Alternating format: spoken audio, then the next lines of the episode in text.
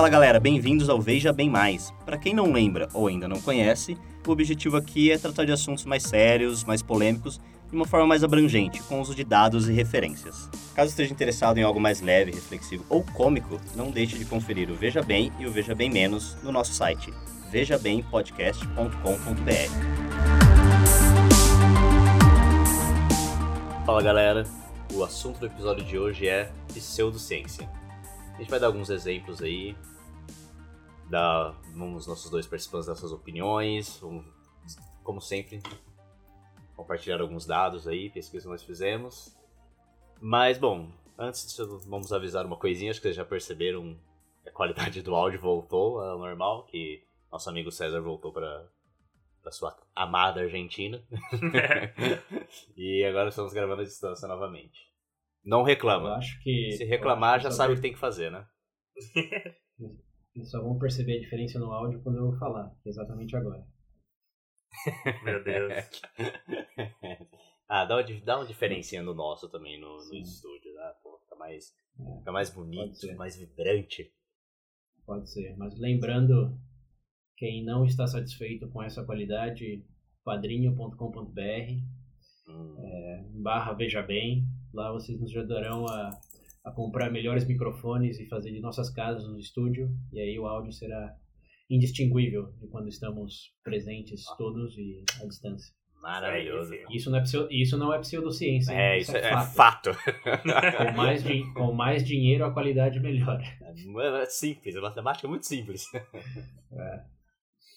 Bom, mas vamos, pode começar, né? Vamos lá? Alguém quer dar mais algum recado antes de iniciar? Ah, pra mim. Eu vou dar, Beleza. eu, não, eu vai, vou dar um recado agora no começo e depois no meio, então provavelmente no fim também. É, porque É, quem escuta quem, quem escuta o Veja Bem Mais e gosta da, da nossa dinâmica, dos assuntos abordados, é, se acha que já agregamos valor aos seus conhecimentos em algum momento, de alguma maneira, é, se não puder colaborar no Padrinho, porque tá difícil para todo mundo, a gente sabe, uma maneira mais que você pode ajudar, mas peraí, tá difícil, mas ainda assim dá, o Maurão e o, Andrew. Porra, César, Andrew. o Maurão e o Andrew cortou, cortou a- o áudio do Skype aqui. O Marão e o Andrew mais do que exemplificam que sim, um pouquinho, bem pouquinho, dá sim para colocar. Mas o, o ponto é uma maneira alternativa de, de ajudar. É, estamos começando o contato com parceiros comerciais e possíveis patrocinadores. E uma das primeiras perguntas que eles sempre fazem é: "E qual o público de vocês? Obviamente temos uma noção do público por ah, estatísticas de links. download, plataforma, alguns acessos de vídeos no YouTube, mas nunca fizemos algo direto como perguntar para vocês, ouvintes, quem vocês são. É, sabemos que vocês são humanos, Cara, mas nome, além RG e disso, CPF. tudo que sabemos, vocês provavelmente estão no Brasil e ah, são pessoas inteligentes porque estão escutando Veja Bem Mais. Mas precisamos de mais detalhes. né? nesse caso, são três perguntas apenas, dá para fazer essa pesquisa em 10 segundos. Queremos saber somente a cidade que vocês estão, a idade e o sexo. É, sexo, nesse caso, Não é se você faz ou não. Femini- é, feminino ou masculino. Não entramos em gênero porque a gente sabemos de todos os espectro, de todo o espectro e não, não queremos entrar nesse nível de detalhe. né, 73 não dá pra colocar, a pesquisa vai demorar demais. Mas, é, bom, o ponto é esse. São três perguntinhas, nos ajudarão a, a informar melhor os possíveis patrocinadores, colaboradores comerciais interessados. E, bom, se der certo, até a qualidade do áudio vai melhorar. Então, pedimos, por favor, é, link na- nas referências, no site também, até no, no vídeo desse episódio no YouTube. É, é rapidinho, você, vocês nos ajudarão muito com, a- com essa informação. Valeu! Bom, galera, então, pra começar. Ah, não, tem que fazer aquela pergunta clássica. Ah. Qual a opinião de vocês sobre pseudociência? Ah, seria Quem é contra, quem é a favor aí? Acho que não tem como ser contra a favor, especificamente nisso. É, Acho que seria que- legal eu- definir a pseudociência primeiro, É. né? É verdade, né? É verdade. Vamos definir primeiro aí. Definam a pseudociência. O que é pseudociência? É, o nome, eu acho que o nome já resume bem, né? Tenta, talvez tentar captar só a aparência externa de ciência, mas no fim cai mais num campo pessoal de escolha da pessoa do que propriamente de fato e dado. Caso, por Sim, exemplo, mas- da- Além Só usa disso- do linguajar, mas não é, não é a mesma coisa. Não, porque você tá falando Isso. ciência, o que, que é? É você conseguir retra- repetir, fazer um experimento e repetir um, um, um fato é, um, um fato dado real em, tipo, em um ambiente controlado, sei lá. Você conseguir repetir isso. Sim, mas além disso, não, assim, o método científico, para quem não lembra, vem da observação, hipótese, experimento. Em resumo, a é repeti- recortar um pedaço da realidade e reproduzir dentro do laboratório. Ponto. Não só do, não, não, não, não, não só do laboratório. Até porque no- a gente vai falar de homeopatia. No campo da medicina, os testes são feitos por pessoas reais em ambientes Uhum. é, bem reais também. Não, não, não é tudo extremamente controlado e por isso que não é se- sempre é, 100% replicável. Porque, bom, você está no Brasil, vai ser um resultado, se estiver na Índia, vai ser outro, enfim. Chegaremos aos detalhes é, em breve. Mas o ponto é que a pseudociência só usa, digamos, do, do discurso, como você disse, William, ou até mesmo dos métodos científicos, porém não com a rigorosidade é, ou replicabilidade que é aceita, digamos, como ciência verdadeira.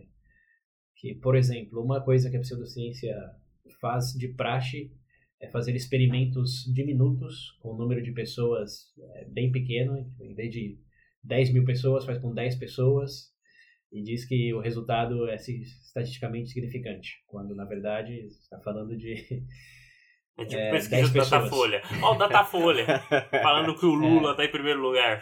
Vai no centro da CUT lá, pesquisa 10 pessoas. É, não, é, não, não- tem, tem, tem, tem muito de estatística a gente pode abordar em mais detalhes depois também, mas no geral é só que eles fazem sim um pouco, porque como a gente sabe, a melhor mentira é aquela que tem um pouco de verdade.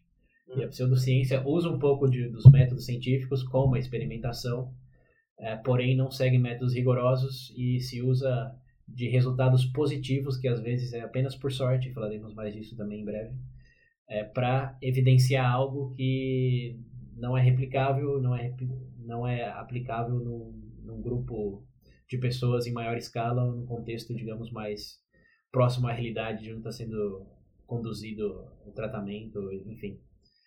É, é ciência, mas numa escala tão diminuta e tão é, não replicável e não rigorosa que é pseudo. Esse eu acho que é a, a melhor definição. Parece que é quando como aquela pessoa bonita que usa muita maquiagem.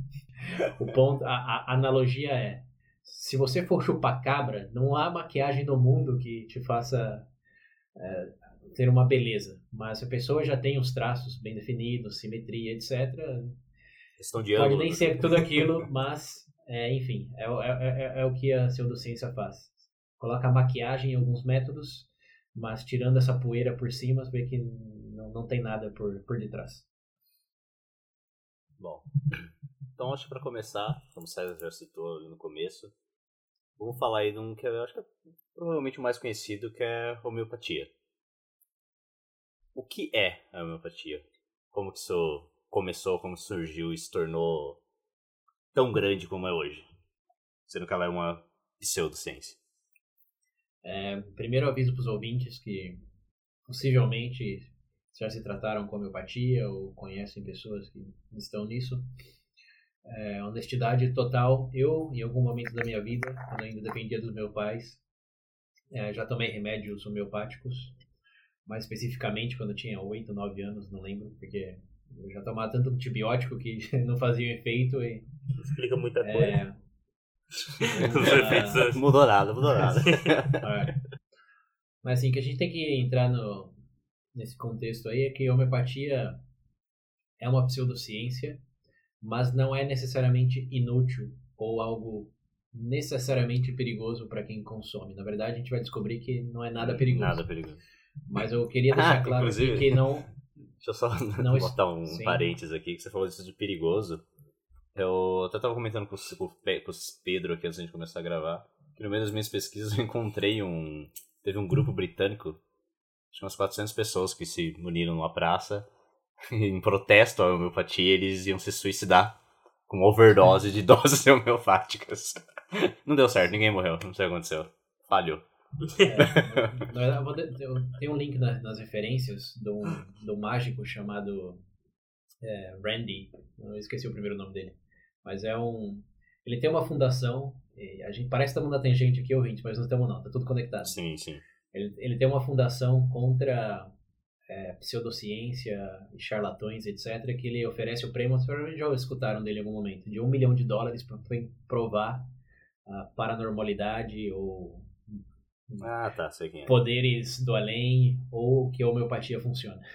É. E tem um, tem um, tem um, tem um, tem um vídeo dele no, no TED, tem uma apresentação, um TED Talk dele, que ele começa o TED Talk tomando 40 comprimidos é, para ajudar a dormir que são homeopáticos. Meu Deus, esse homem é louco. E... é, o ponto, é o ponto dele justamente esse dos protestantes aí, de que é, é tão pseudociência as substâncias que estão nesses comprimidos que não oferece risco nenhum. E se não oferece risco nenhum, você pode concluir facilmente que também não oferece ajuda nenhuma. É equivalente a tomar água. E bom, aí voltamos à homeopatia, que eu acho que é o que a gente começou que é para os ouvintes que têm alguma relação com esse tipo de, de tratamento. Não é inteiramente é, reprovável, pode ser em muitos casos, chegaremos nesses detalhes também. É, mas aqui é só para definir bem. A nossa posição contra é que seja algo científico. É algo muito mais psicológico é, do, e pessoal do que científico. Quando você coloca nesse critério aí, é científico, a homeopatia recebe um grande não, um X bem grande, e agora vamos falar do, dos detalhes do porquê, incluindo eh, históricos. E, bom, se vocês são participantes desse tipo de tratamento ou conhecem pessoas, a decisão será de vocês se, se seguirão ou não. Mas, de novo, não é uma crítica direta nem nada contra quem uh, siga esse caminho. Desde que não implique o risco de outras pessoas que, por ignorância, não sabem o que estão fazendo. Bom, isso dito, é, a homeopatia historicamente é, teve seu início mais formal, e aqui é bem entre parênteses, porque homeopatia nada mais significa do que, hoje em dia, é uma forma de tratamento alternativa vigente. E a medicina moderna começou faz pouquíssimo tempo. É, tenho certeza que muitos de vocês já viram filmes ou séries que retratam um pouco da medicina na, na Idade Média ou no, no começo do, do século XVIII, etc., que era bem rudimentar. Não existiam muitos é, aparatos com rigor e precisão que, que temos hoje. Era tudo mais ou menos na tentativa e erro e era muito baseado na autoridade. Sempre tinha o, o médico do, do vilarejo, da família, que ganhava o seu conhecimento através de ancestrais que passaram suas práticas e era baseado em sua maioria nisso. Não tinha é, controle em laboratório, não tinha experimento, não tinha teorização, era simplesmente vamos fazer um furo no, no seu, no, no, seu crânio, se você está com muita dor de uhum. cabeça, e se passar, bom, é que funciona e isso passa a ser uma prática. E vem sempre da, da autoridade. A primeira pergunta, antigamente, de se um, um tratamento funcionava não é quem disse que funciona, quem já fez. E, bom, normalmente aí começava da realeza para baixo. Então, se funcionava lá, tentavam em tudo que era maneira, de tudo que é maneira em qualquer um. E bom, nesse, nesse nessa evolução aí da medicina para para práticas tradicionais, a experimentação e o desenvolvimento de método, a homeopatia, segundo o livro Bad Science, ou Ciência Ruim, não sei se tem tradução em português, mas link nas referências da versão em inglês para quem estiver interessado. Amazon. Sim, diz que surgiu é, no meados do século XVII na Alemanha com um médico. Quando a gente fala médico nesse período aqui, é sempre entre aspas, viu? É o mais. É, qual, qual o nome? É o curandeiro. Isso. Esse é o. Eram mais esses anciões que tinham é, esses tratamentos passados de gerações e eram o recurso do, do, dos doentes. Mas médico, mesmo como entendemos hoje, é uma invenção bem moderna. Muitos dizem que surgiu do, no século XIX só. Mas enfim, nesse contexto aí de meados do século XVII, esse é, médico alemão estava um pouco frustrado com o desenvolvimento de métodos mais rigorosos que, sobretudo, tinham é, tomavam lugar na, na, Inglaterra, em Londres. Tem até uma série, eu não lembro o nome agora. Pô, não lembro o nome foda. The Nick, né? The Nick, é isso aí. É. Tem uma série chamada The Nick que explora. Boa. É boa a série. Eu conheço. Mas, sim, sim. The Nick eu já vi a primeira temporada. E explora um pouco desse contexto que a medicina, quando ela começou a ser mais científica, ela meio que virou nicho para aqueles que se consideravam cientistas. Foi uma pegada mais ou menos como da alquimia. É, muito, muita experimentação, muita é, dissecação, é a palavra, de cadáver. Eles usavam as pessoas mais como hamsters para fazer teste do que como realmente pacientes que tinham que ser curados. Salvo, claro, a realeza. Nesse contexto de que pessoas eram objetos e o objetivo da medicina era desenvolver métodos e conhecimentos em vez de curar a pessoa, esse médico alemão decidiu ir pelo caminho oposto, ou alternativo, de focar na pessoa.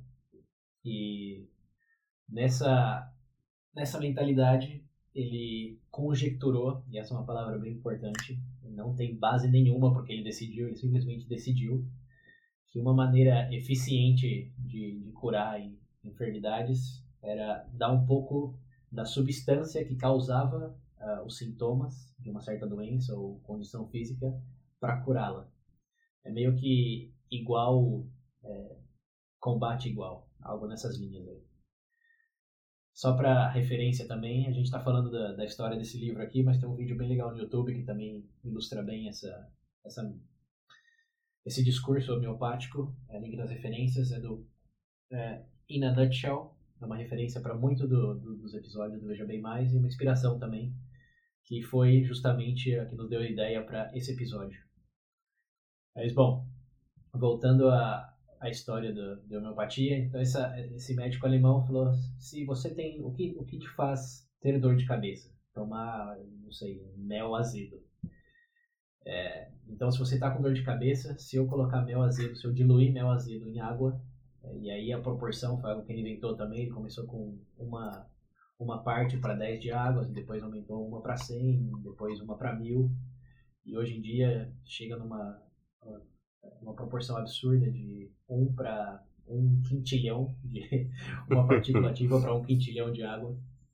Uma partícula para o oceano. É. é, bem mais que o oceano. Na verdade, é a quantidade de água entre a Terra e o, Sol. E o Sol, é. E tem, tem, tem que tomar que... tudo, hein? não, isso é a proporção de, de ilusão, não de, volume. Não, tinha que ser Mas... de volume para aprender. Agora você vai sarar. Mas, bom, enfim, o, o, ponto era que se estiver bem diluído, ele acreditava também que a água tinha, é, tinha tem memória. Então, se você, mesmo que não exista nenhuma, nenhum átomo da substância ativa nessa substância no mel azedo, por exemplo, como a água tem memória, ela lembraria dessa configuração que faz da dor de cabeça e nesse estado de diluição é, conseguiria curar a dor de cabeça. Outro exemplo é, veneno de cobra, por exemplo, te faz paralisar os músculos, certo? Uhum. Então imagina que você está com tá, tá sofrendo de paralisação, tá meio duro. É, o que te faz ficar duro? Veneno de cobra. pega, pega, pega, o veneno de cobra, dilui em um milhão de partes de água. o que O que faz você ficar duro? não é veneno de cobra, não!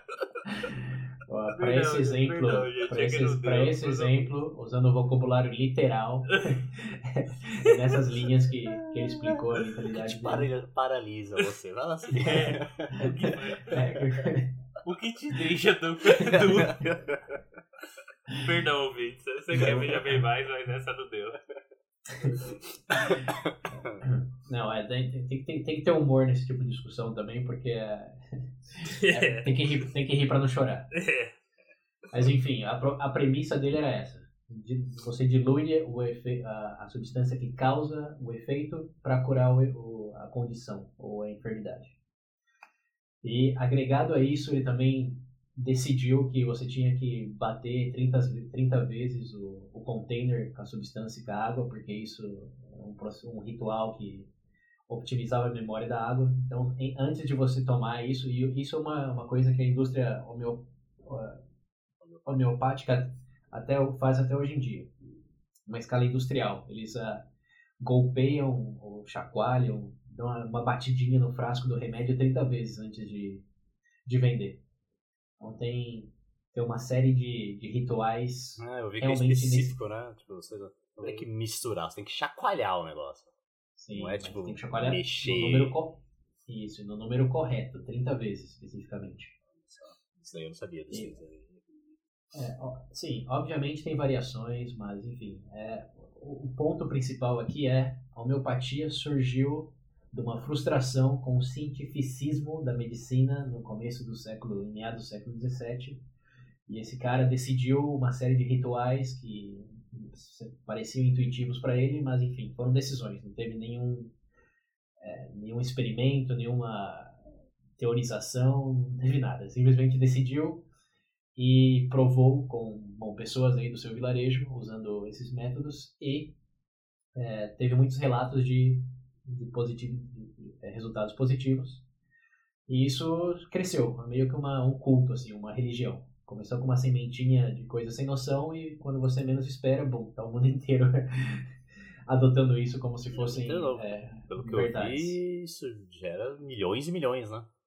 Sim, sim. É, então a gente vai chegar na parte comercial, tem uma hipocrisia muito grande da homeopatia ah, tá. ao ser algo alternativo contra a indústria farmacêutica, mas é algo tão grande quanto, como, como a indústria farmacêutica. Em muitos casos até maior. Mas enfim, para não, não perder o, a linha, esse é o contexto histórico e ganhou força porque sim tem resultados positivos. Isso é algo que não dá para negar, não dá para disfarçar se esse cara tivesse matado todos os pacientes dele quando ele começou com essas práticas deles, não, não estaríamos escutando da homeopatia hoje. Eu ia falar, não, peraí, não deu certo, cancela. É, não, tá mas aí, aí, aí vamos ao ponto do se funciona, por que pseudociência então? E aqui é, é o interessante da coisa. Porque, como vocês sabem, a medicina é um campo bem complexo, o corpo humano é algo extremamente misterioso ainda hoje em dia, com todos nossos equipamentos e e teorias. É, tem alguns médicos que dizem que entendemos apenas 50 a 60% no máximo de como funcionamos realmente. E uma dessas dos maiores mistérios relacionados ao corpo humano é o efeito placebo. É, Para evitar o monólogo, Pedro, você quer descrever o que é placebo? Ah, em resumo, em palavras simples, seria o que é? Tipo, o efeito psicológico que ocorre, não é? Sim, se você acredita que algo vai te fazer bem, é Perfeito, é aquela coisa. que algo te faz bem. Exato. É o poder da sua mente. É o poder, ó, oh, poder da mente. Se bem que tá mais. Isso, isso. Não, não. Eu ia falar agora, deixa quieto. é, é, é, sim, é um efeito de acreditar e fazer acontecer, mais ou menos. Só o segredo, olha o livro o segredo aí. é, né, nessas linhas aí. Quero ver quem pegou essa referência. E não dinheiro. É. Mas em palavras pobres seria isso aí. Na verdade, não tem muito que fugir. E o problema Sim, é que, ó, pra mim é que, vamos entrar no problema. O problema é que, tipo assim, ah, gostamos de comentar que. Estamos falando que. É igual o César disse no começo, é uma pseudociência. Só que o problema é que realmente, em alguns casos, a pessoa acreditando, funciona. Então, tipo, Cara, eu não sei. aí, aí temos que explorar o porquê que funciona. E é o, é. é o que eu estava tentando desenvolver. A primeira, a maior razão é o, é o efeito placebo. Porque, bom, em primeiro lugar, o placebo sim é algo cientificamente comprovado.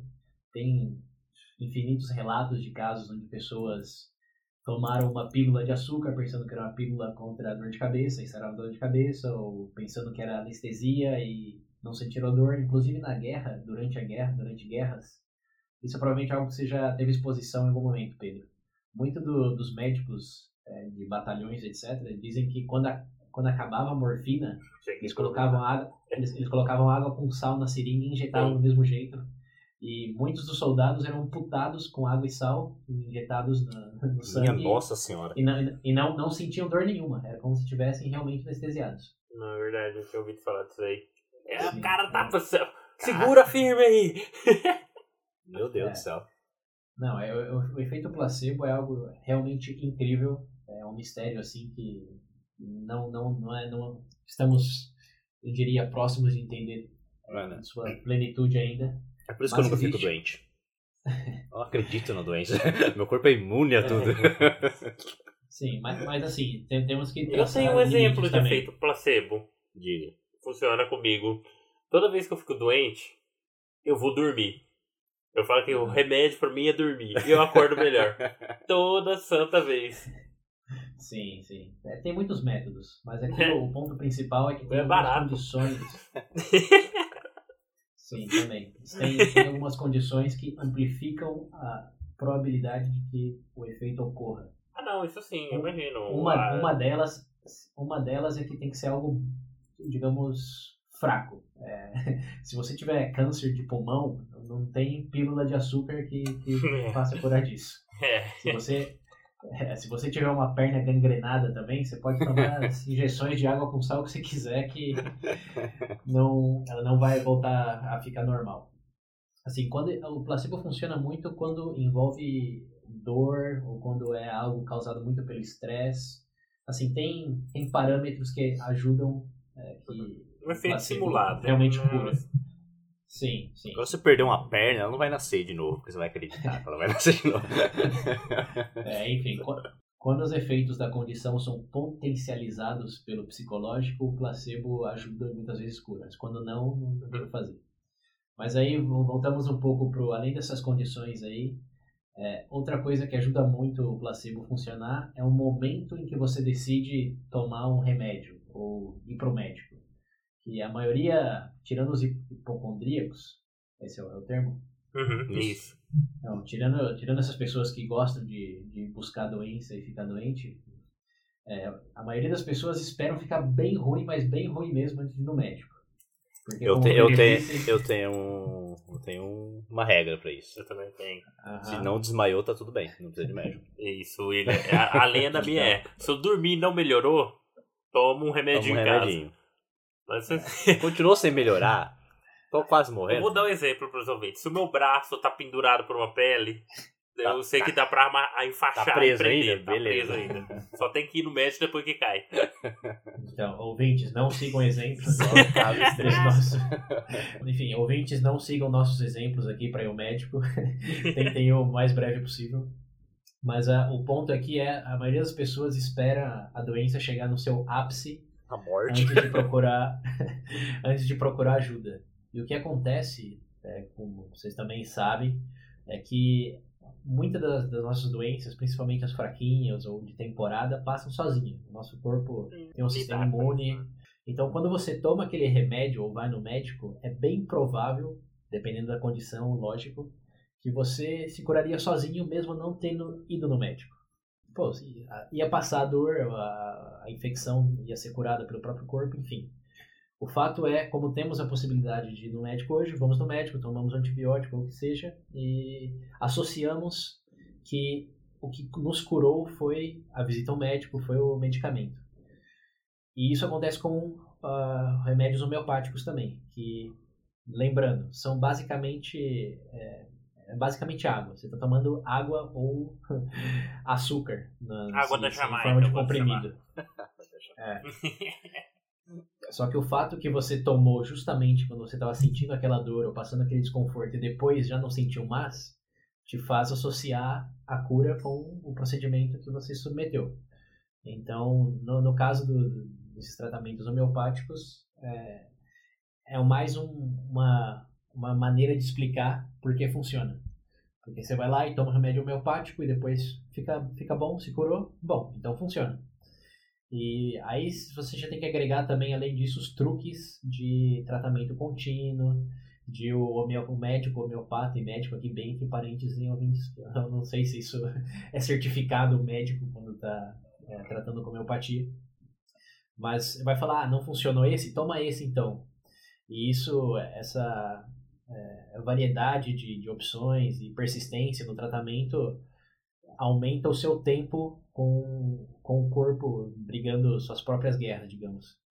Então, eventualmente, se não for algo terminal, você vai ficar bom. E se você tomou cinco remédios é, da homeopatia e o quinto você ficou bom, você vai falar, não, esse quinto aqui é o que eu precisava e funcionou. Então, isso, é, é, isso ajuda a explicar o porquê que existe ainda hoje em dia, mesmo científico. Isso é algo interessante, que mesmo os, os maiores representantes da homeopatia, eles admitem que não existe substância ativa no, no, na, no remédio que eles vendem. Eles sabem que é tudo é, é água. Se você colocar no microscópio eletrônico, você vê que não tem um átomo da substância ativa. É pura, é pura água, pura açúcar. Mas ainda assim funciona entre nessas, nessas linhas aí. E o terceiro e último elemento que ajuda a explicar por que funciona é que o, o, o placebo funciona quase como um espelho. Por exemplo, no, no, na, a gente deu o exemplo lá da amputação com, com água e sal.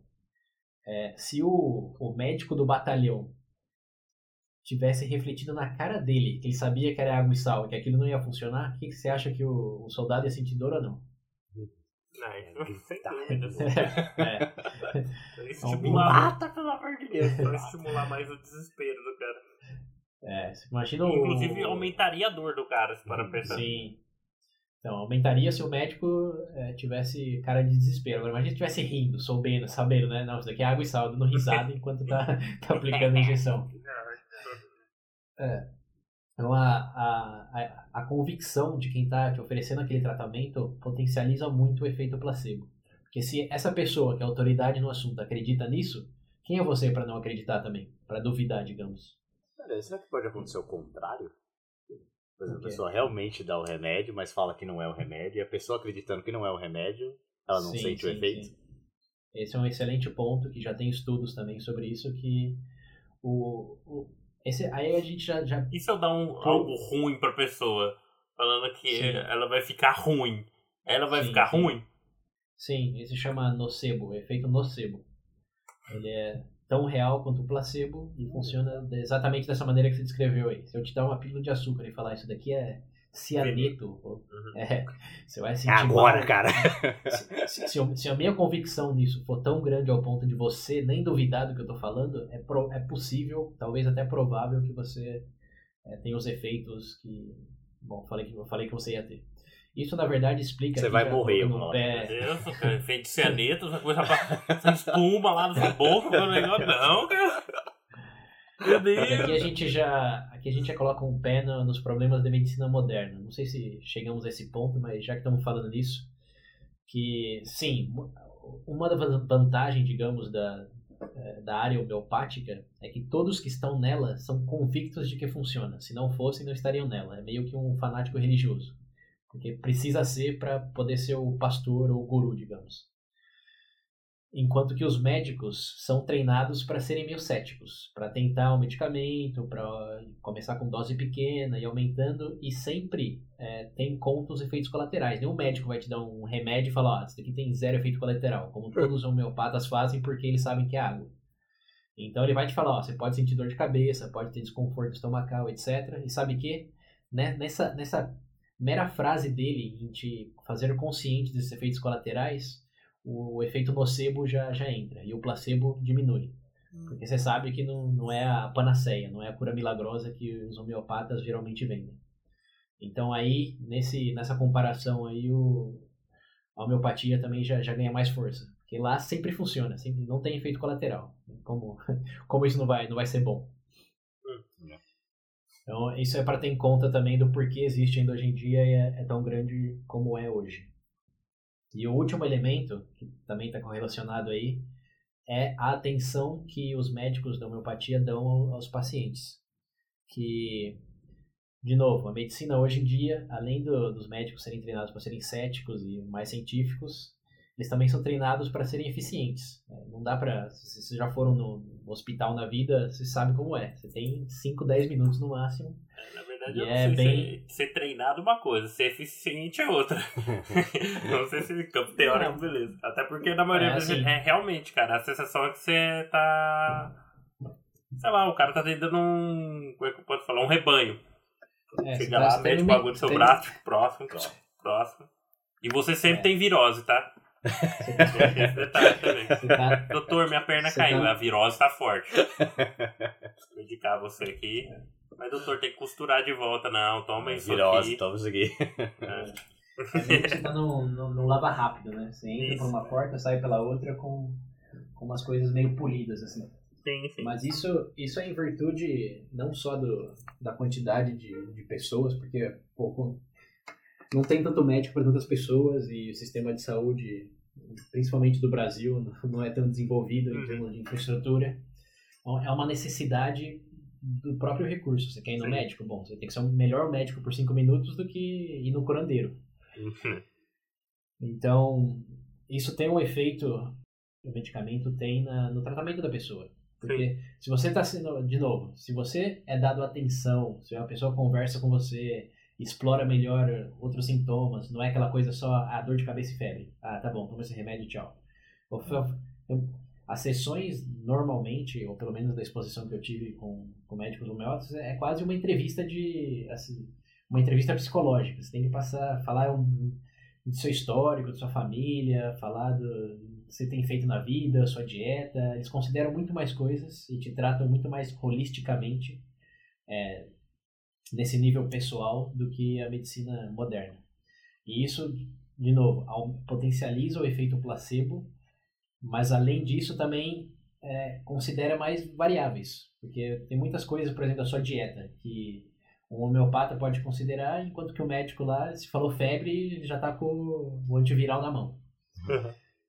Então, quando você soma todos esses fatores aí, que potencializa o placebo, é, mais a própria é, probabilidade de você se curar sozinho, etc., é, realmente você, você consegue entender melhor por que, que essa indústria da homeopatia é tão grande como é hoje. Na maioria dos casos, sim, vai funcionar por mera, é, digamos, evolução natural, e por outros, é, porque era, era mais psicológico do que realmente físico. E o tratamento deles, como médicos, ou como, digamos, tra- tratadores mais do que médicos, é, ajuda mais do que o médico médico. Ainda dentro do- do- do mesmo assunto, a gente falou isso do efeito placebo e o outro lá que é nocivo, como que é, César? Nocebo. Nocebo, isso. Ah, mas e o efeito econômico? Quanto isso daí gera hoje em dia? Porque eu tava vendo uma, uma- no meio das minhas pesquisas uma matéria. Matéria não, não, eles mencionam que em 2008, no, isso no Brasil, mais de 2 milhões de reais foram, quase 3 milhões foram investidos na homeopatia pelo governo. É, esse, aqui a gente chega na parte problemática da homeopatia. Eu falei, nada contra quem usa ou submete esse tipo de tratamento, se funciona para você, maravilha, mas é algo extremamente prejudicial quando é parte de políticas ou quando é posicionada como uma cura real a um problema que é sério. Nesse livro do, do Bad Science, por exemplo, ele cita que durante a, a- a crise da, da AIDS, no fim da, da década de 90, é, teve um movimento muito forte, começou na África, é, no norte da Nigéria, se não me engano, e depois foi para a África do Sul, de que o, os medicamentos é, antiaidéticos eram, um con- era uma conspiração dos países ocidentais para manter o colonialismo na África. E Como é que você vai solução- colonizar o lugar com o povo morto? Justamente. Menos pessoas, menos resistência. Bom, o ponto é que, nesse caso, as medicinas alternativas foram posicionadas como uma solução para o problema e, na verdade, só aumentaram o problema. Muitas pessoas morreram eh, desnecessariamente e isso hoje tem um, tem um eco disso, que também começou no fim da década de 90, que é com o tema da vacina. Como vocês sabem, muita gente diz por aí que vacina causa, causa autismo e propõe primeiro não vacinar e depois pode ser que proponha medicina alternativas, mas não, não é uma correlação necessária. É, mas o, o negócio, o problema aí desse esse papel do governo em usar verba para promover algo que é realmente pseudociência é matar mais pessoas do que colocar dinheiro em pesquisa que pode gerar medicamento que cura. Como, como a gente já falou antes, mas eu vou bater um martelo nisso até ficar bem encrestado na cabeça, se essa é uma palavra. homeopatia é bom para placebo, para potencializar o efeito placebo. Você está falando de, é, de epidemias, como o caso da vacina, ou mesmo como a AIDS, ou problemas que são realmente é, sólidos, que estão solidificados em causas e efeitos, não é, é, é, queimar dinheiro fazer esse tipo de coisa e, mais perigosamente, matar pessoas ao promover esse tipo de tratamento em vez de investir em coisas, em, em, em métodos que têm evidência é, para diminuir o problema. Então aí realmente eu sou totalmente contra. Você, a partir do momento que você recomenda uma medicina, um medicamento alternativo para alguém que sofre de algo crônico ou que já tem muita evidência de que já existe tratamento eficiente contra aquilo, é, você está causando mal em vez de ajudando. Se é uma dor de cabeça, tranquilo. Se é câncer, se... Ó, é, na verdade tem uma anedota boa aqui do câncer. Sabe, então, sabe isso que é o tava... do... Eu ia falar isso agora, quando você estava falando. É o do Steve Jobs, você vai falar, né? Ou não? Correta. É, Isso, exatamente. exatamente. é. Bingo. Steve Jobs não acreditava ou não queria se, se poluir com os medicamentos convencionais e decidiu dedicar, fazer seu tratamento por caminhos alternativos né, durante dois anos, até que o câncer chegou num, é, chegou num ponto irreversível e intratável já nesse momento. E, bom, sabemos o que aconteceu com ele, né? Uhum. Uma, É, pelo uma- que eu vi, é, relato- tipo, seis meses. ele ficou seis meses fazendo esse tratamento de recuperação. E aí, quando ele foi pro médico, voltou pro médico dele mesmo, o médico. Tipo, o médico dele falou que se ele tivesse tratado desde o começo, com, tipo, medicina normal, não uma pseudo, pseudociência, com pseudociência, ele poderia ter sido salvo. Mas agora já era Sim. tarde. Sim, e existem relatos de que ele disse que se arrependeu. Que ele morreu arrependido de ter feito essa decisão. E, bom, se isso não serve de exemplo, não sei o, que mais. Mas, assim, temos que ser contemplativos e considerar que fazer quimioterapia é difícil. É, tem, tem muitas consequências, efeitos colaterais, e a promessa da homeopatia de realmente você se cura, não é só que você vai viver mais para a doença, você realmente se cura e não tem efeito colateral, é algo que chama muita atenção. Mas como diz aquela velha frase, se é bom demais para ser verdade. Então, bom, nesse campo da homeopatia aí, é, eu acho que é isso. Já explicamos bem as origens históricas, o porquê que funciona, ainda que realmente não funciona do, do ponto de vista científico. E o porquê que não deveria ser é, respaldada por governo. Ou, e aqui é outra coisa que a gente tem que, que cutucar bem forte também, a mídia. A mídia, como já falamos no VB Jornalismo, sobrevive de, de sensacionalismo. Dinheiro. É, bom, sim, mas o dinheiro, é- o por cliques, a atenção é gerado por coisas impressionantes. Como a gente falou naquele episódio mesmo, não é o bebê nasceu saudável ontem que vai gerar cliques ou, ou atenção.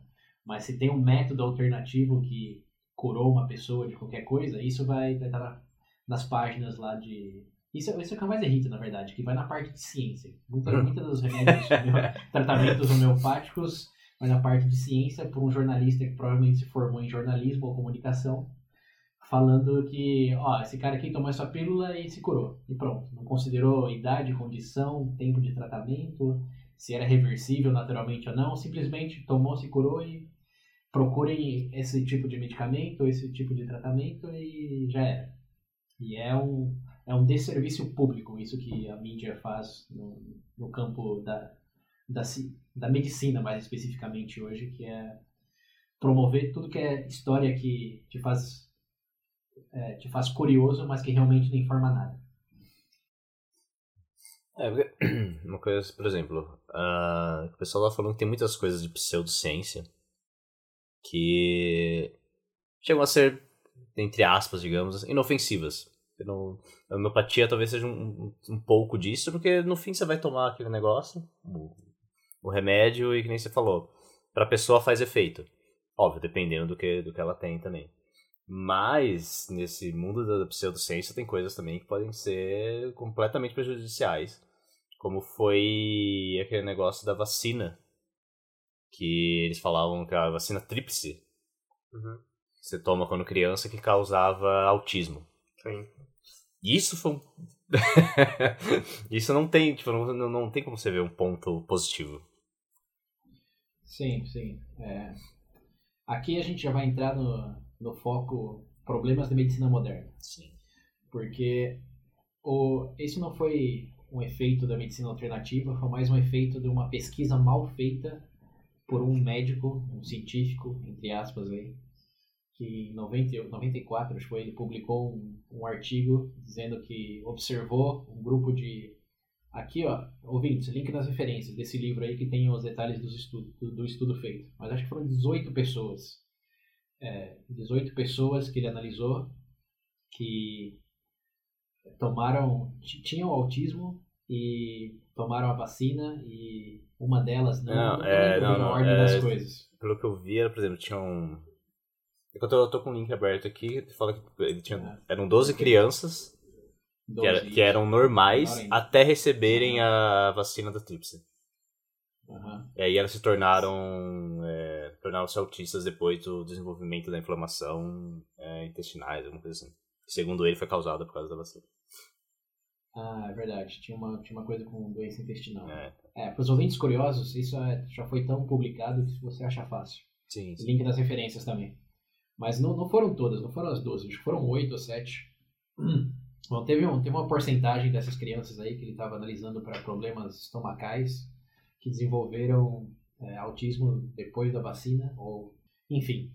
Ele fez com esse número diminuto aí, com 12 crianças, sem realmente considerar todos os fatores externos, como por exemplo genética, é, fatores de ambiente que eles, que eles viviam, fatores da dieta, enfim um montão de coisa ele desconsiderou. Ele simplesmente falou: "Ó, tinha esses 12 aqui, e vou presumir 8, que eu não lembro exatamente o número, desenvolveram autismo depois de tomar vacina. E ele publicou esse, esse artigo, e a mídia, nossa, nossa grande amiga, publicou isso ao ponto de saturar.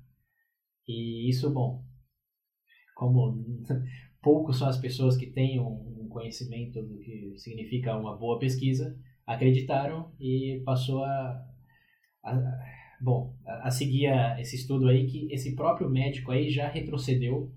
Ele já não sei se ele despublicou ou já falou que ele não não apoia que ele não respalda o próprio estudo que ele admitiu falhas no método dele. Eu sei que ele foi proibido de exercer a função de médico na Grã-Bretanha depois disso.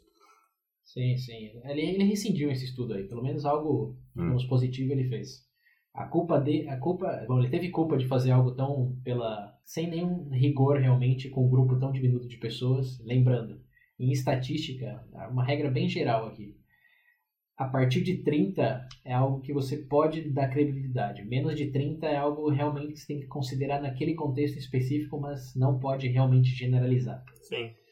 e 30 é um número bem pequeno. Para que é medicina, você quer a partir de mil, para realmente você dar um pouco de confiança. Os maiores estudos científicos, eu estava nesse livro aqui, ele relata, tem ao redor de 400, 500 mil pessoas.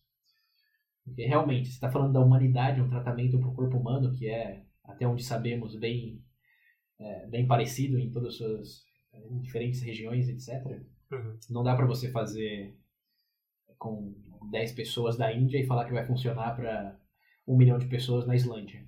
É. Tem que ser, tem que ser grande o grupo, que é, o- é- aí já, a gente já migra pro o problema dos estudos. Que, bom, em primeiro lugar, como sabemos que a homeopatia realmente é pseudociência?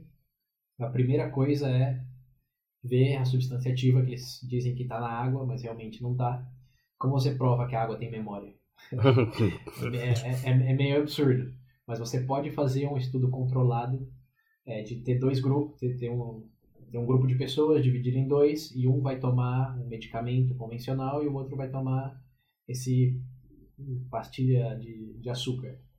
E aí no, depois do acompanhamento, em um, dois meses, você registra ah, quem melhorou em cada grupo e, bom, e aí você publica o resultado. E quando é, você analisa os estudos feitos para isso na, na área homeopática, por exemplo, quantas pessoas realmente melhoraram depois de tomar remédios homeo- é, da homeopatia, comparado àqueles que não tomaram nada ou ah, algo já mais convencional, digamos, é, o resultado no geral, aqui uma meta-análise, o Pedro acho que tem algo a agregar nesse sentido depois, Uhum. diz que não, não tem evidência nenhuma de que remédios da homeopatia funcionam. Assim, de vez em quando aparecem resultados positivos porque, em primeiro lugar, são feitos com grupos diminutos e tem, tem chance. Tem algo chamado o valor P, quem já estudou estatística, ouvinte aí, já sabe o que eu estou falando, mas que é basicamente se você... Qual a probabilidade de uma moeda ser cara e coroa? Bem rápido, 50%, certo? Uhum. Uhum. Se eu jogar essa moeda 10 vezes e eu tiver 7 caras, significa que essa moeda está corrompida de alguma maneira? Não, né? Não, então. Sim, justamente. essa moeda tá errada. Então, a, a, a, a linha do raciocínio é mais ou menos por, por essas linhas. Se eu fizer uma, um estudo com só 10 pessoas e 7 delas se curarem com, com homeopatia, isso significa que a homeopatia é melhor do que a medicina convencional? Não dá para você concluir nada desse estudo. Para você ter um pouco mais de confiança no resultado e poder generalizar, você tem que jogar essa moeda 100 vezes. E se você obter 70 vezes cara, você vai suspeitar mais que essa moeda está um pouco zoada, sim ou não? Sim. Porém, existe sempre a chance, porque a probabilidade é independente, de que, sim, por, por puro azar ou sorte, no caso, você consegue tirar 70 caras consecutivas. Não, é- não é impossível. A probabilidade é menor do que você tirar 7 caras consecutivas, mas não é impossível. E o que mede a possibilidade aí, segundo o número de tentativas, é o que chama de valor P. Se você jogar essa moeda um milhão de vezes e tirar 700 mil caras consecutivas, eu te garanto que essa moeda foi modificada em algum sentido. Nossa senhora. Agora, quando, quando é, mas assim, no geral, e, como vocês podem presumir, já fizeram esse experimento com moedas em até um trilhão de vezes jogadas e Meu Deus. sempre, sempre acaba em 50%. Quanto mais repetições, quanto maior o número, aí voltando para a medicina de pessoas, é, maior é a chance de você chegar naquele resultado, digamos, na verdade, com V maiúsculo. Uhum.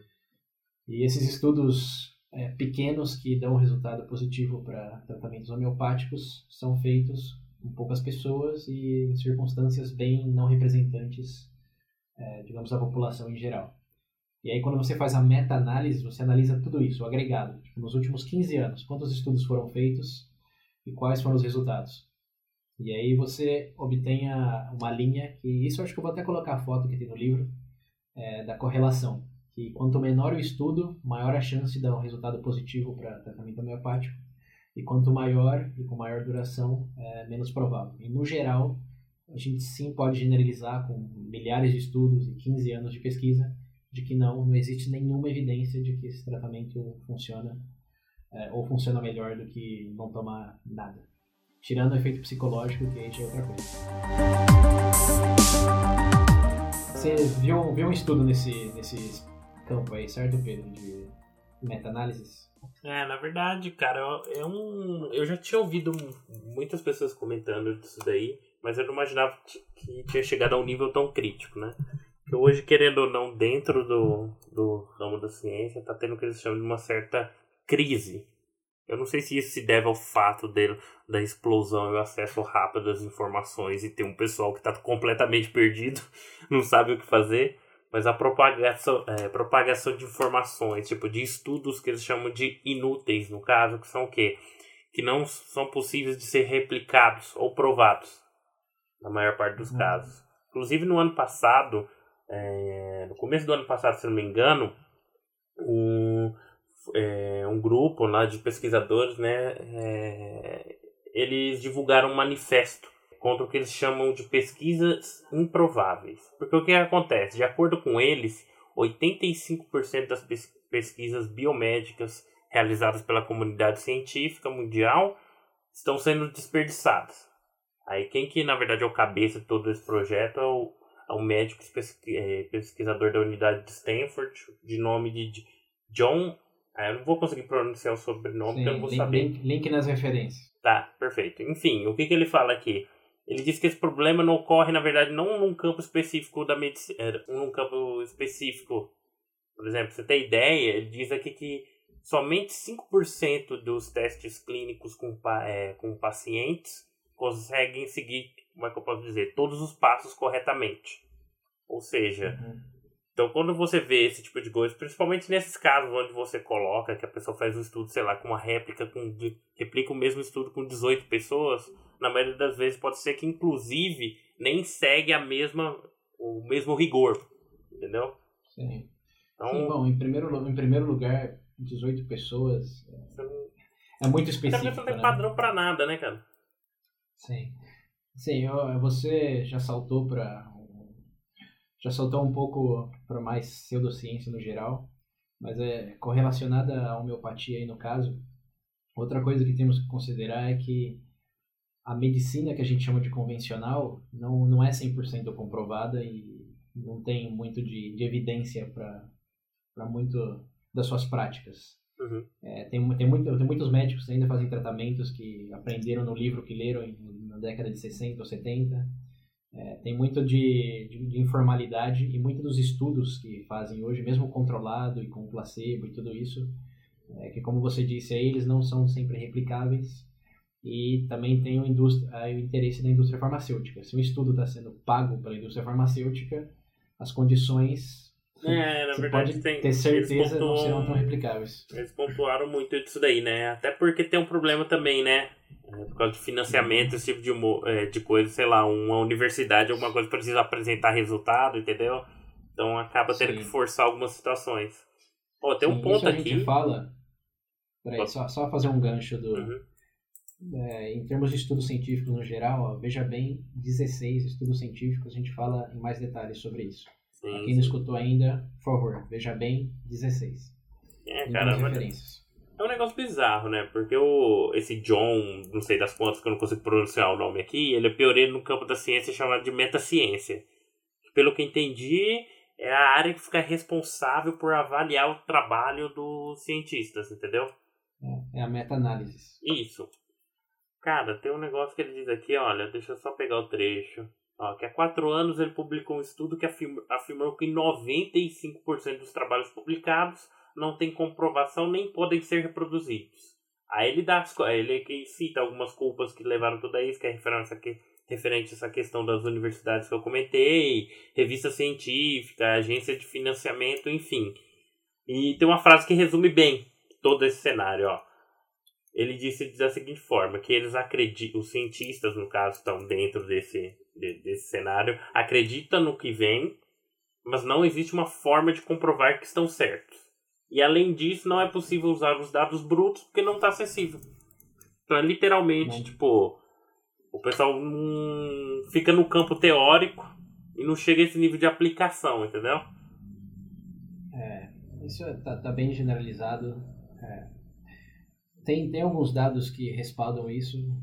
É, no ano passado, sim, teve, acho que retrasado, teve, teve esse manifesto. Eu cheguei a, a ler o, o que você está comentando. Uhum. Mas, assim, não, não, não, é, não é um desespero, não invalida nada do que já tem sido feito, é mais que precisa de mais transparência em alguns passos. Não, acho que não invalida nada, desde que você consiga sim. provar o que você está falando. Acho que esse é o ponto sim, que... Mas, mas, mas, sim, mas como você prova? Aí a gente, qual o que faz a ciência, realmente ciência? É você publicar no jornal, é, um jornal, uma publicação que você tem o peer review, que eles dizem, que é uhum. de outros profissionais da área que, que vão ler e vão criticar é, pra, em, em, razão, em relação ao método, ao resultado atingido, e vão tentar replicar. O que acontece hoje é que tem, muito, tem pouco incentivo para tentar replicar, porque você dizer, não, aquele cara estava certo, não, não te dá uma promoção na faculdade, por exemplo. Hum.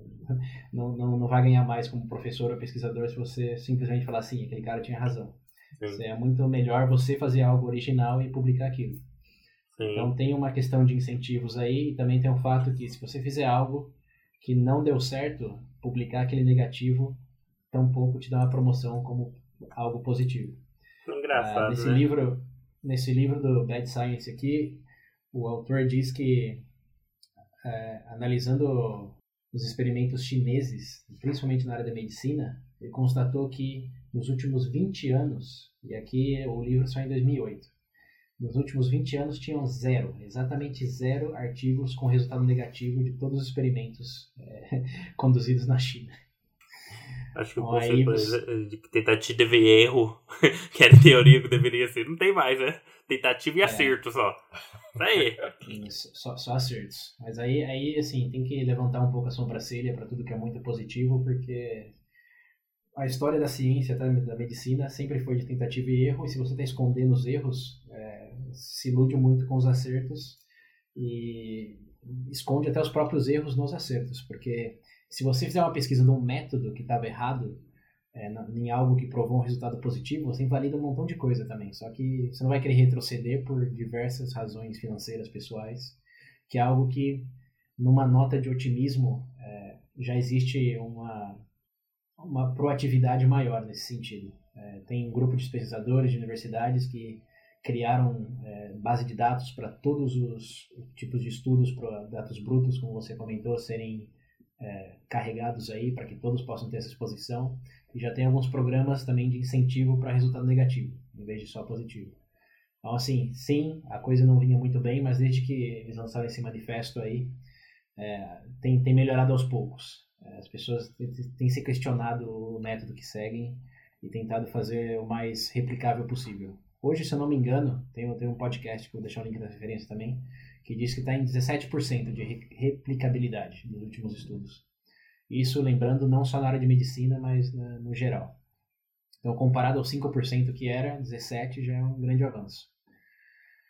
Mas, enfim, aqui a gente abriu esses parênteses aí para os estudos científicos, mas o, o contraponto aí à homeopatia é que o ceticismo da, da ciência, da ciência, da medicina convencional vem de que apenas é, poucos estudos realmente seguiram métodos rigorosos de, de, de, serem aleatorizados, de serem cegados os pacientes que recebem tratamento ou não.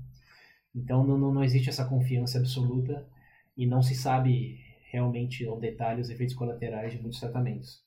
E muitas pessoas, como foi o caso de Steve Jobs ou esses antes-vaxxers aí, não sei se tem um termo em português, que preferem evitar o risco é, dessa, dessa ignorância, digamos, mas que é, é parte do processo de ganhar conhecimento, é, do que eles preferem evitar o risco ao se arris ao tomar água e não se tratar, do que realmente colocarem químicos mais potentes no corpo. E isso é só algo que eu queria adicionar, porque sim, é uma preocupação que existe, mas lembrando, se você tem algo que está documentado, que tem evidência, que e você analisa qual é a evidência, o número de pessoas, o contexto, se foram pessoas idosas, crianças, com problemas genéticos ou não, enfim. Se existe algo sólido para você olhar e poder julgar por você mesmo, se sim, vale a pena me arriscar ou não, é muito melhor do que você simplesmente tomar água acreditando que isso vai ser a solução. É, essa é meio que a, a mensagem que eu queria deixar que não é perfeito, mas Existem, tem, tem um, um, outro vídeo no YouTube, links nas referências também, que diz que não existe realmente medicina alternativa. Só existe aquela medicina que já foi testada e tem evidência e aquela que ainda não. E aí você tem que julgar a evidência e decidir por você mesmo qual que você vai optar. Sempre que seja só para você mesmo. Se for recomendar para alguém, aí preferencialmente referencia um médico, porque senão você pode estar fazendo uma cagada monstro. Steve Jobs tá aí pra provar. Quer dizer, não tá, né? Mas provou. o exemplo dele tá. exemplo No fim das contas, por mais que. Eu até entendo o argumento, por exemplo, quando a gente fala do campo público. Sei lá, usar verba do governo para isso. É dinheiro de todo mundo. Mas querendo no, no fim das contas, se a gente falar a nível pessoal, vai ficar a decisão da pessoa o Steve Jobs provavelmente teve toda. Eu duvido eu que provavelmente ele não deve ter tido consultas com todos os tipos de especialista do mundo e os melhores, né? Tipo, Sim, eu acho que é difícil. Não... ele, ele, tinha uma vibe New Age. não, isso eu imagino, mas eu acho difícil, tipo, ele tem. Por exemplo, tipo assim, ter optado pelo computador por, pelo simples fato de ignorância, entendeu? Acho que no fim das contas. Sim, não, no, no, no, caso dele, sim, mas em outros casos, como nessa epidemia da AIDS aí na África, uhum. que teve teoria da conspiração, ou mesmo as pessoas que são anti-vacina, uhum. você pergunta para elas o que, que significa um experimento controlado, ou qual, qual, qual o número que remete estati é, significância estatística, aqui é uma especulação, mas eu tenho forte confiança que 99% não vai saber o que você está falando. Uhum. E ainda assim, acredita que não, vacina causa autismo. Por quê? Porque só teve exposição à mídia sensacionalista que repete isso à exaustão. É, Não, isso sim. não eu, Mas eu fatos. não, não apoio respaldo do governo, nem dizer que é uma decisão pessoal no fim do dia, porque é uma- tudo é uma decisão pessoal no fim do dia, mas sabe, eu acredito fortemente que sua decisão é melhor quando você é melhor educado. E é um papel do governo, no caso da educação pública, ou das escolas que são privadas, de educar melhor a- as pessoas, pô. Se, se realmente, se, vocês que passaram pelo ensino médio público, quantas vezes fizeram um experimento em laboratório, que tiveram que realmente medir algo e re- relatar algo, conseguindo os rigores científicos estabelecidos? Puta que pariu. Quantas vezes? Tinha laboratório? Acho que tinha. Essa é a primeira pergunta, né? William, qual que, é- qual, como você responde essa pergunta? Você não falou. Tinha laboratório, né? Então, Ah, mas Não, eu não esse sei, eu digo tipo assim, igual, vamos, igual a gente tem o contra-exemplo do caso do Steve, eh, do Steve Jobs aí mesmo. Pô, não, mas ele, ele era uma pessoa que, pô, ele já era uma exceção. Ele acredita, ele atribui o sucesso profissional da vida dele ao, ao campo de, de distorção da realidade. Eu acho que para esse tipo de coisa ele não é referência não. Ele só é referência que ele se arrependeu no final. Essa é a referência que fica dele. Fez a escolha que ele fez, mas ele provou para o mundo inteiro que se matou. Mas tem que se educar. É o papel do governo, sim, de nós como indivíduos, de repassar a informação e não só uma sugestão que a gente leu no o diário da Folha de quinta-feira. que Hum. Sai por 50 centavos na banca. Ah, galera, acho que a gente falou, abrangeu bastante o assunto, a gente deu um exemplo aí do quão negativo pode ser, ou inofensivo, assim, entre aspas.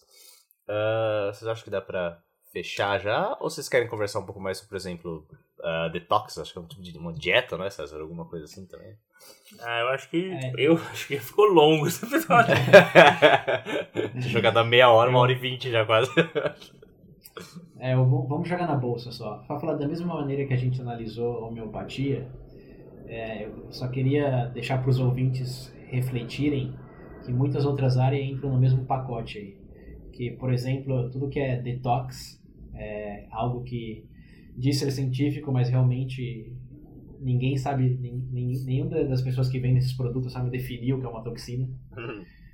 É, porque É, eu vi que. pergunta, pergunta o que é uma toxina. Você- Exato. é o, que sai, é, o, que- é o que sai na urina? Pode ser, mas se já sai na urina, como que eu vou ter que tirar pela, É, pela então. pele ou comendo feijão? É umas coisas que realmente é difícil de explicar seguindo métodos científicos rigorosos e replicáveis.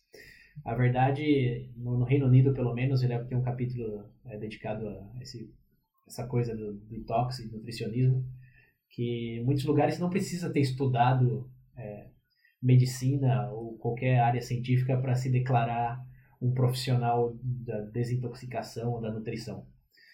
É algo bizarro. Você pode dar su- sugestão de dieta ou de detox para qualquer um sem nenhum tipo de, de formação. E Vou lá. embora hoje a, nutri- a nutrição já esteja caminhando um pouco mais para o lado científico, 90%, assim, especulando, é, é, é balela, porque as variáveis no, no processo de alimentação são muitas. Tem, tem algumas coisas que sim existe evidência assim bem sólida, como coma frutas, faça exercício, não abuse das gorduras, etc., que são Convenhamos, né? bem estabelecidas. Agora, falar que você precisa tomar 12 copos de água, ou comer 200 gramas de feijão, ou Chá ter verde, não sei o que de verde. fibra, é, não, isso daí é, é mais estratégia de marketing do que qualquer outra coisa. Até porque Olha o placebo aí, ó. é, não, não, não é, não é placebo, placebo. Não é nem placebo porque não te cura de nada, só te faz gastar dinheiro com, com química. Uhum. É algo tipo suplementos vitamínicos. Existe zero evidência para pessoas normais que suplemento vitamínico faz alguma diferença. A não ser que você sofra de uma deficiência crônica de vitamina ou seja uma mulher grávida, porque aí você sim precisa de um adicional de certos elementos. Não existe evidência nenhuma que para pessoas, de novo, normais, suplementos vitamínicos ajudem, façam alguma diferença. É puro dinheiro queimado. Se você comer, tiver uma dieta balanceada, você vai ter todas as vitaminas que você precisar. Igual para o famoso ômega 3, que todo programa de tarde oferece. E existe Calcitran. Ah, zero- não, calcitran é outra coisa. É ômega 3, eu confundi. é, existe zero evidência de rejuvenescimento. te Rejuvenescimento. faz mais jovem, te deixa. Ou te faz mais inteligente. Tem zero evidência.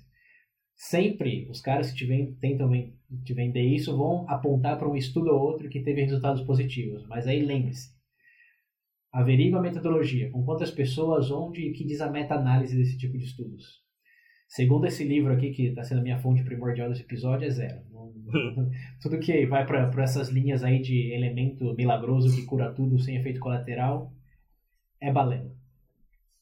Então, ouvintes, nesse mesmo saco aí, pensem sobre isso. Detox, é, nutrição para coisas bem específicas, principalmente elementos particulares, e também para coisas até neurológicas, essas coisas de exercício cerebral, ou sei lá, essas meditações específicas que fazem curar o câncer. De novo, se for bom demais para ser verdade, é É porque mentira. é. É porque alguém tá querendo te vender alguma coisa. Esse é o, perfe- o perfeito complemento. Eu duvido que alguém que está nos escutando aqui consegue apontar para alguém que recomenda alguma coisa sem tentar te vender alguma coisa, se é uma coisa milagrosa. Vou dar de graça, vou curar o mundo. Sou um benfeitor. Vou encher um copinho d'água e Vai você nessa. distribui. Único, único, únicos benfeitores aqui somos nós. E eu, Eu, queria. sou prefeitor nenhum, não. Não, nó- nós, nós disseminamos conhecimento para o bem-estar dos nossos ouvintes, da população no geral, e não queremos nada em troca, além de doação ao padrinho. Mais o além dele. Não quero nada em troca, a não Porém- ser dinheiro. De resto, eu não preciso de Não, nada. mas, mas sério, os ouvintes que puderem, por favor, participem na, na pesquisa demográfica. São três Pô, gente, perguntas apenas. Dois cliques lá, vamos. Abrir o link, Isso. clica nos negócios, acabou. Isso. E Vai tem, 10 e, tem, e tem um prêmio, ouvintes. Não falamos do prêmio. Vamos É verdade. Ganhei uma viagem pra do- Argentina pra conhecer o César. Detalhe que o César vai pagar. o César paga, tá? Isso. Assim que atingimos um milhão de reais no padrinho, eu garanto sua viagem com tudo pago para Argentina. É, mas enquanto isso não acontece, para quem se preencher a pesquisa e deixar o, o- o registro lá, um e-mail, é, vamos fazer um sorteio e a pessoa que for sorteada pode sugerir o tópico que for, desde cocô de cavalo até física quântica, e a gente vai dedicar um episódio inteiro a esse tópico sugerido, a um episódio do, do Veja Bem. Aqui eu adianto Esse- que merda esse é o de cavalo eu consigo falar de boa. pra física quântica, meu amigo. É, nó- temos nossas especializações aqui, então fiquem despreocupados, ouvintes. Alguém vai saber de alguma coisa desse tópico aí.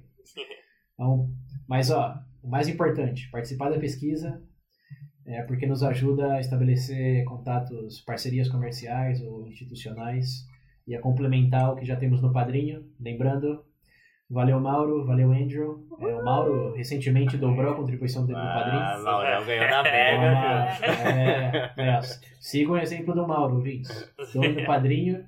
Podem começar com o valor que vocês sentirem confortáveis e depois dobrem. Esse é, é o exemplo que ele, que ele nos deixa. Sempre dobrando o valor. É isso. Continua dobrando. E, bom, Até ser É, maior que o seu é. salário. é, ajuda, ajuda de verdade, ouvintes. Aqui, é, isso, como a gente disse no começo, é, é fato. É ciência 100%. Se vocês contribuírem com a informação, já terá um efeito positivo enorme na, na história do VD. Bom, então estamos indo encerrar esse episódio por hoje. E, bom, vocês sabem, né? O papo de sempre. Continue pesquisando, continue aí aprendendo. Não esqueçam, pelo amor de Deus, de comentar. tá? Se bem que eu tô cansado já de pedir pra vocês comentarem. Mas enfim, comentem. Não esquece do Facebook, não esquece Twitter. do Twitter. Não esquece do YouTube. do YouTube também. Não deixem o Pedro. O Pedro tá bravo ainda que vocês estão vendo só a porra de um vídeo. Peraí, peraí, peraí. De- Deixa eu clarificar uma coisa aqui. Eu duvido que os ouvintes estão assistindo o mesmo vídeo repetidamente. em loop eterno da F5 pra sempre. Ah, O que- César, não vem não. o que, cara. o que, o que, Tá não, o que, internet, cara. Tem gente que- que pode que ver um vídeo acontece- motivacional pra começar o dia. Assistir todo dia, cara. Never pode, know. pode ser. Pode ser, pode ser. Mas o que eu acho que acontece é que eles viram um vídeo só, e isso fez com que o vídeo chegasse nos seus milhares de visualizações. E para os outros vídeos que a gente subiu e para os episódios com áudio, não. Ficou nessa. É por isso que um vídeo em particular tem 80 mil visualizações e o resto não passa de, de 10, 15. Mas, enfim, ouvintes, o primeiro passo é, é, se você ainda não está inscrito no canal do YouTube, por favor, o faça. Porque de vez em quando a gente sobe vídeo que não é só de áudio, é realmente vídeo, vídeo. E, bom, já tem esse de 80 mil visualizações que você não viu ainda, tá perdendo tempo, por favor, né? Que você, está fazendo sua vida. Vai lá e assiste o vídeo. E tem o Segredo da Felicidade também, que é o vídeo mais recente. E em breve lançaremos outros. E não vamos anunciar, só vai saber e ter acesso quem tiver inscrito no canal. Então, atenção. É. E é isso. Isso. Ah, não. Não esqueça do ah, do WhatsApp também. Isso, pra quem não lembra é... 19 98 908 1238. Repetindo. 19 98 908 1238. E é isso aí, continue a discussão. Muitos continue links na referência dessa vez. Muita hein? água. Também é, é verdade, deixa a dica aí. Tome muita água, tá? Jovens, água. Água, pratique exercício. Velhos, água. É, o que mais? Galera em crise, água. E, e, Se tiver com dor, dorme. É, Sim, dor, dorme. E escutem o Veja Bem. Tem uma pesquisa recente que pessoas que escutaram todos os episódios do Veja Bem e doaram no Padrinho nunca morreram. é sério? Ah, os dois doadores que temos do Padrinho não morreram ainda. Eles estão vivos porque doaram no Padrinho. Exatamente. Olha a correlação, olha a correlação aí, ó. 100% das pessoas que doam no Padrinho, pro Veja Bem, não morrem. Vive, sobrevive. Vai, você, vai, você vai querer, é. vai querer apostar? Se você não apostava não, viu? É, é. sério, gente. É, garante sua vida aí. Então é isso aí, gente. Dica. Quanto mais você doar, mais você vive. é, isso aí. Ciência. Nossa, Luiz, você parece um mafioso. Falando pro cara, né? Você precisa pagar a segurança. Segurança de quê? De mim. O William, tá, o, William, o William tá remetendo a ciência italiana, né? Então é isso aí, gente. Obrigado e até a próxima. Falou, galera. Até a próxima. Aquele abraço. Eu sabia, ah, não. Abraço faz bem à saúde, cara. Tem oxitocina. É verdade. Ah, chega. É verdade. Eu vou dar um abraço. Os ouvintes merecem um abraço. Um abraço também.